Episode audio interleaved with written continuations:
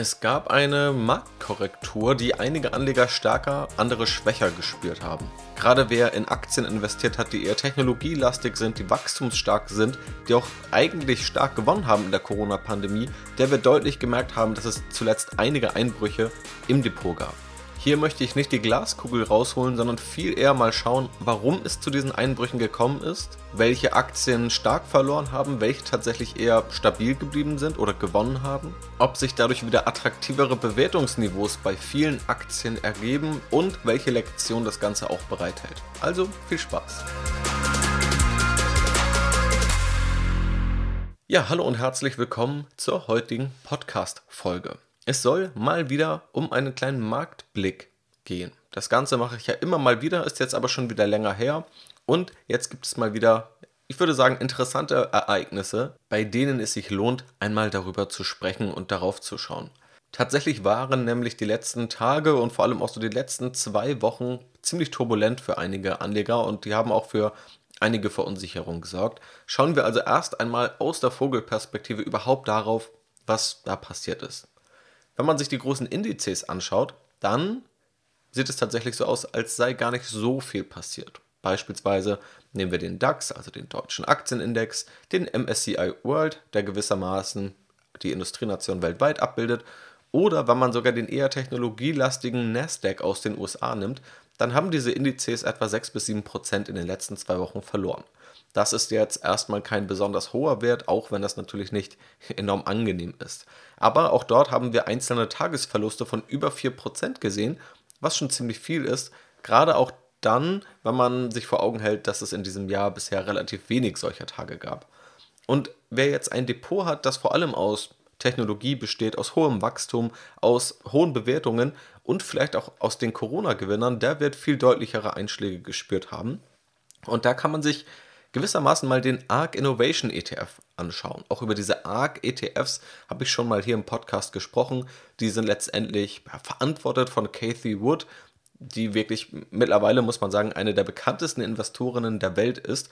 Und dort wird vor allem in eben wachstumsstarke Aktien investiert. Die Renditen waren ziemlich beeindruckend über die letzten Jahre. Auch Tesla war dort immer eine große Position und für viele ist das mittlerweile der Maßstab für genau solche High-Tech, High-Growth Investments. Und wenn man jetzt auf diesen ETF schaut, dann ist er in einem Monat um ca. 25% gefallen, hat also in einem Monat etwa ein Viertel des Wertes verloren und allein am letzten Freitag ist dieser ETF um 6% gefallen. Und dieser ARK-ETF ist tatsächlich spannend, wenn man sich auch mal das drumherum anschaut. Also man hat ein ETF, also letztendlich auch wieder ein Fonds, der ziemlich stark davon lebt, dass einige Personen auch sehr bekannt sind, also quasi als Fondsmanager oder Fondsmanagerin nach außen treten. Wir haben in einem kurzen Zeitraum eine wirklich überragende Rendite, das muss man wirklich sagen. Und was passiert dann? Dann, wenn die Rendite überragend war, dann stürzen sich Anleger auf diesen ARK-ETF und kaufen ihn. Und auch ich habe dann immer mal wieder Aussagen bekommen, naja, warum soll ich denn jetzt überhaupt noch so anlegen oder so anlegen? Ich stecke mein Geld in den ARK-ETF und dann läuft das. Und das Ganze kann man dann irgendwie kritisch beäugen, aber es sieht natürlich blöd aus, wenn es dann einfach einen Monat, zwei Monate, drei Monate einfach so weitergeht und der ARC Innovation ETF tatsächlich einfach nur zu steigen scheint. Aber wenn man dann eben jetzt mal auf das ganze Bild schaut, dann sieht man, dass etwa zwei Drittel der Aktien im ARC ETF mindestens 50% unter ihrem Allzeithoch notieren. Ja, das heißt, langfristig hat der ARC ETF immer noch Vermögen aufgebaut, um das ja auch ganz klar zu sagen. Aber das Bild hat sich jetzt eben deutlich gewendet und dieses Chartbild vom ARC ETF, wenn man das jetzt über Jahre sich anschaut, dann sieht das am Ende immer noch positiv aus, dann wurde dort das Geld immer noch vermehrt. Was aber das große Problem ist aus Anlegersicht, wann ist dann der Großteil des Geldes in den ARC ETF geflossen? Und das war eben am Allzeithoch oder rund um das Allzeithoch, sodass das Ganze dazu führt, dass drei Viertel des angelegten Geldes, also drei Viertel des Geldes, das in den ARK-ETF geflossen ist, ist zu so hohen Kursen in diesen ARK-ETF geflossen, dass dieses Geld jetzt im Verlust ist. Ja, das heißt, über Jahre ein Gewinn gemacht, aber weil die meisten dann anlegen, wenn der ETF, ich sag's mal, teuer ist, wenn er also weit oben steht, führt dazu, dass die meisten Anleger aktuell damit Geld verloren haben. Und das ist ein ziemlich wichtiger Mechanismus, den man hier verstehen muss. Und hier sieht man eben auch wieder dieses ja, Momentum oder dieses Aufspringen, aufsteigende Kurse und zu glauben, Kurse steigen immer und ewig überdurchschnittlich weiter. Auch jetzt ist es natürlich keine finale Auswertung und es gibt auch sicherlich viele positive Dinge, die dieser ARK-ETF macht und Vielleicht ist es auch etwas unfair, diese Kritik nur diesem ARC-ETF anzuheften, aber daran kann man eben einige wichtige Mechanismen relativ gut verdeutlichen. Das ist aber jetzt quasi ja, die Situation, in der wir stecken. Warum sind die Kurse denn jetzt überhaupt gefallen? Ein Thema gibt es, auch das habe ich vor kurzem hier im Podcast thematisiert und das ist, glaube ich, auch gerade ja, allgegenwärtig, selbst für Menschen, die sich gerade nicht mit der Geldanlage beschäftigen, und das ist die Inflation.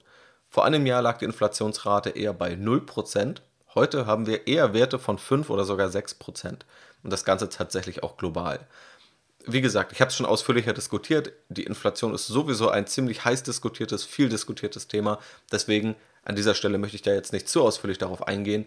Viele Experten schätzen zumindest, und dazu zähle ich auch mal die EZB, auch wenn die EZB natürlich viel kritisiert wird, dass es sich dabei vor allem um temporäre Effekte handelt. Also dass auch mit der Öffnung der Wirtschaft nach den globalen Lockdowns wieder die Nachfrage anzieht und dann aber eine hohe Nachfrage auf noch ein zu geringes Angebot trifft und daher Preissteigerungen die logische Konsequenz sind. Dann gibt es noch Probleme in der weltweiten Logistik, also dass man irgendwo Lieferstaus beobachtet, Waren viel längere Lieferzeiten haben und das drosselt natürlich das Angebot und selbst wenn die Nachfrage gleich bleibt, weniger Angebot entsteht, dann steigen die Preise. Ja, dann bekommt eben derjenige das Produkt, der am meisten zahlt. Die Shops schlagen einfach Preise auf. Also das sind unterschiedliche Beweggründe. Wie gesagt, wenn du dieses Inflationsthema noch besser verstehen möchtest, hör gerne mal in die Podcast-Folge, die hier vor kurzem rausgekommen ist, rein. Ein zweiter Grund ist die erneute Sorge vor einer weiteren, was heißt einer weiteren, der nächsten Welle innerhalb der Corona-Pandemie. Also die neue Mutation des Coronavirus mit dem Namen Omikron lässt jetzt die Sorge vor diesen Lockdowns wieder ansteigen. Und das trifft dann natürlich auch spezielle Segmente ganz besonders, also vor allem dann Reise-, Tourismusaktien, Airbnb, Booking Holdings beispielsweise. Und ein dritter Grund, der aber tatsächlich eher der Grund ist, die anderen beiden sind vielleicht auch noch die Auslöser, also haben quasi das fast zum Überlaufen gebracht. Aber dieser dritte Punkt ist wirklich ein, ein Grund, der lange versteckt war und einfach viele kleine Spekulationsblasen. Einige Aktien waren einfach enorm hoch bewertet. Ich analysiere ja auch jede Woche mindestens eine Aktie, suche mir da natürlich die spannendsten Geschäftsmodelle oder gerade die spannendsten Börsenstories raus, um da mal irgendwie möglichst nüchtern drauf zu schauen und bin da sehr oft zur Erkenntnis gekommen, dass mir persönlich diese zu teuer sind. Und das trifft dann ziemlich beliebte Aktien wie PayPal beispielsweise, die eigentlich ja, stetig nur gestiegen sind und auch überall hochgelobt wurden und werden, die ich aber persönlich zu teuer fand. Zoom, DocuSign, Peloton und viele weitere. Und diese Aktien, ich habe sie mir immer angeschaut und fand sie immer zu teuer. Und auch andere, das ist ja jetzt nicht nur, dass ich das mache, aber viele, die fundamental basierend auf von mir aus der Story, aber auch den Zahlen irgendwo als Grundlage auf diese Aktienunternehmen schauen, sehen, okay, schönes Wachstum, gutes Geschäftsmodell, aber die Bewertung ist einfach viel zu hoch. Die nimmt schon viel zu viel vorweg, als dass man da noch gerade eine hohe Rendite erwarten kann. Und viele dieser Aktien sind einfach immer weiter gestiegen, was sich dann natürlich komisch anfühlt und was dann vielleicht auch von außen blöd aussieht. Aber wenn man sagt, man investiert langfristig, dann ist eben genau das vielmehr der Normalfall. Und meine Meinung ist zumindest, und das möchte ich gleich noch besser begründen, dass jetzt tatsächlich deutlich mehr Normalität wieder in viele Bewertungsniveaus eingekehrt ist und dass einfach viele kleine Spekulationsblasen hier geplatzt sind was sind denn jetzt ganz konkret die größten Verlierer? Also welche Aktien haben verloren und was sind auch die Gemeinsamkeiten?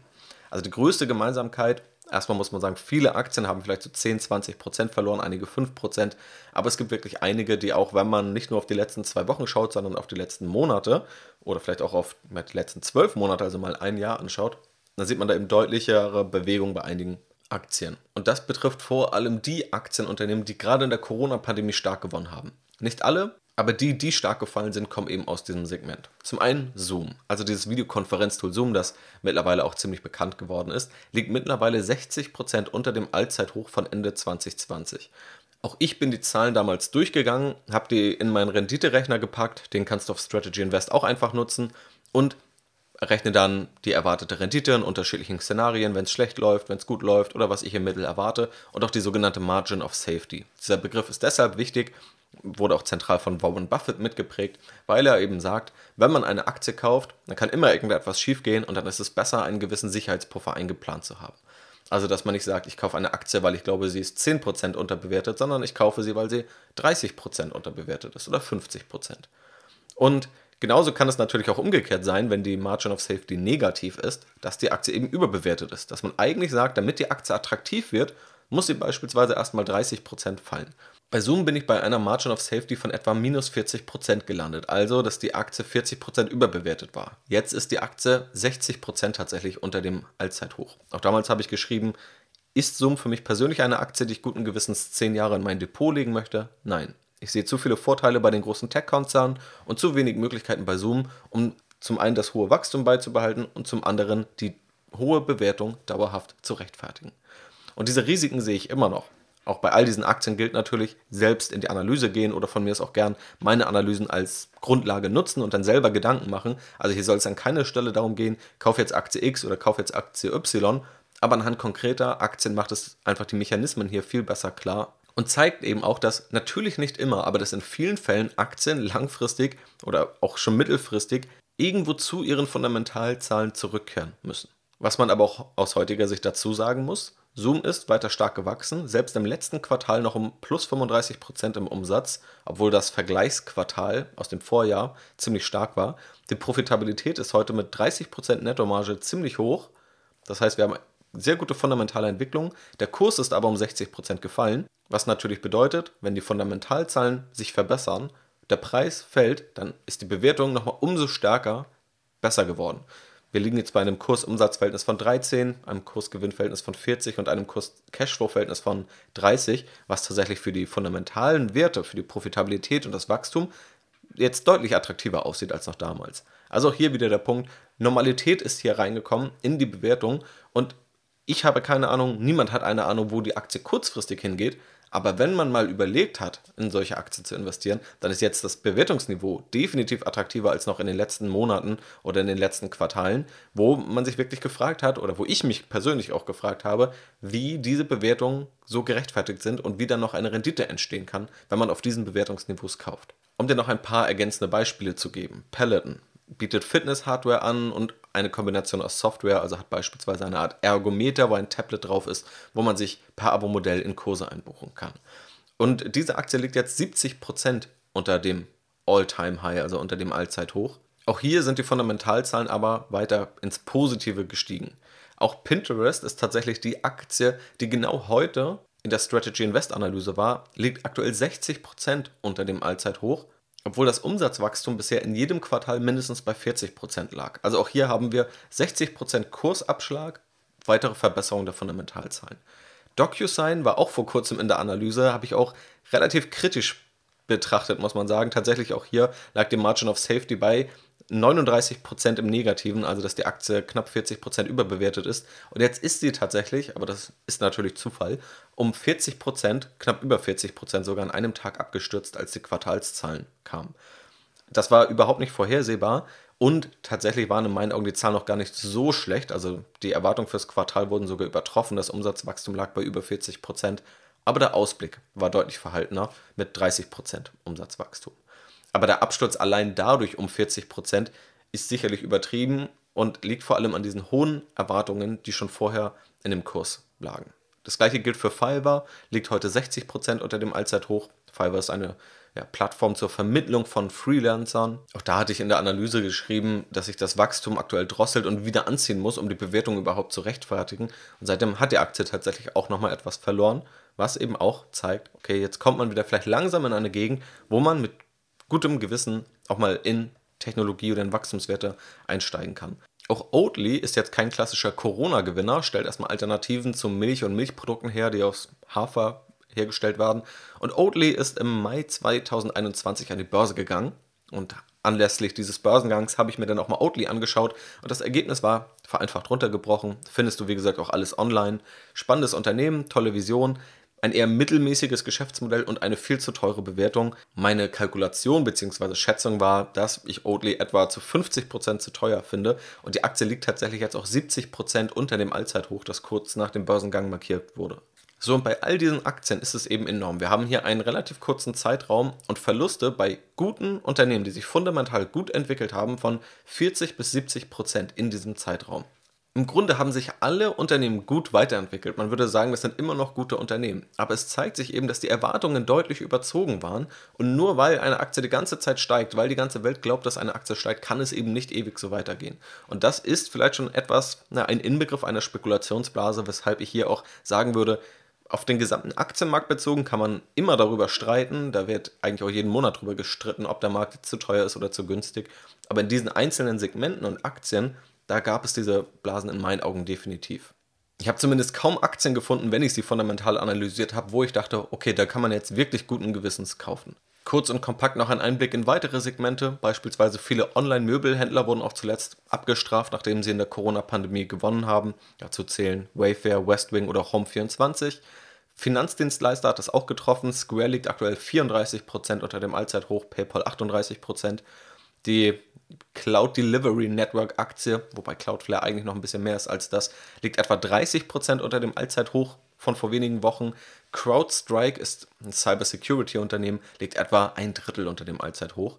Airbnb und Booking, habe ich schon erwähnt, liegen etwa 17% unter dem Allzeithoch. Allerdings muss man auch dazu sagen, immer noch auf dem Niveau von vor zwei Monaten. Und eine Aktie wie Teledoc Health, ein Telemedizinunternehmen, liegt etwa 65% unter dem Allzeithoch. Ist jetzt tatsächlich günstiger, also vom Aktienkurs günstiger als noch Anfang 2020 vor der Corona-Pandemie, obwohl sich der Umsatz mehr als verdoppelt hat. Also auch hier, der Kurs ist quasi im Vergleich zu vor zwei Jahren gefallen, der Umsatz hat sich verdoppelt, entsprechend ist die Bewertung erstmal günstiger geworden. Das war sozusagen die negative Seite und klar, weil wir jetzt darüber reden, dass es ja eine Marktkorrektur gab, gab es natürlich auch mehr solcher Fälle. Aber man muss eben auch dazu sagen, ganz am Anfang habe ich ja gesagt, die großen Indizes, die haben vielleicht 6, 7 Prozent verloren. Und das zeigt es eben auch, es wurden hier eher kleinere, mittelgroße Wachstumswerte getroffen. Und die großen Aktienunternehmen sind eher stabil geblieben. Und diese machen natürlich auch einen wesentlicheren Anteil der großen Aktienindizes aus. Ein Segment möchte ich hier nochmal besonders hervorheben. Und das ist das Fang oder Fang M, wie auch immer man es jetzt nennen möchte, Segment, beziehungsweise die großen Tech-Aktien. Also, im Grunde steckt dahinter dann Facebook, Amazon, Apple, Netflix, Google und Microsoft. Und diese Aktien, da habe ich nochmal zurückgeschaut. Im April 2021 habe ich mal einen Beitrag veröffentlicht auf Strategy Invest und darin die These aufgestellt, dass die großen Tech-Aktien so attraktiv bewertet sind wie lange nicht mehr. Ich habe da dann unterschiedliche Unternehmen angeschaut, Kennzahlen angeschaut und das Fazit war dann, um hier einmal zu zitieren, in meinen Augen sieht der Großteil der hier gezeigten Aktien durchaus attraktiv aus. Alle Unternehmen haben außerdem noch Wachstumshebel, die ein solides und teilweise ein ziemlich großes Wachstumspotenzial bieten. Trotz ihrer Größe scheinen die Megacaps nicht an ihr natürliches Limit zu stoßen.